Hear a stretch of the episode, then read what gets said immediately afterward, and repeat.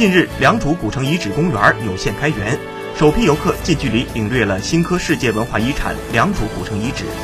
良渚古城遗址公园规划面积十四点三三平方公里，分城址区、瑶山遗址区、平原堤坝到山前长堤区和五口高坝区四个片区。目前遗址有限开放的区域是城址区的核心部分。考古发掘研究、公众考古展示、互动考古体验是良渚古城遗址公园有别于其他公园的特色。如今的良渚古城遗址公园还大面积保留了原有的湿地生态系统。目前遗址公园需预约参观，同时出于有效保护遗址的需要，每日限流三千人。